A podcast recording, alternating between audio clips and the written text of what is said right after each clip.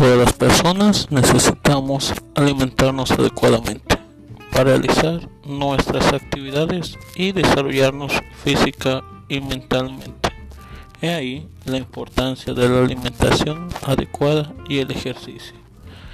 Por otro lado, el ejercicio contribuye a fortalecer los músculos y huesos, entre otras cosas que se mencionarán en otros.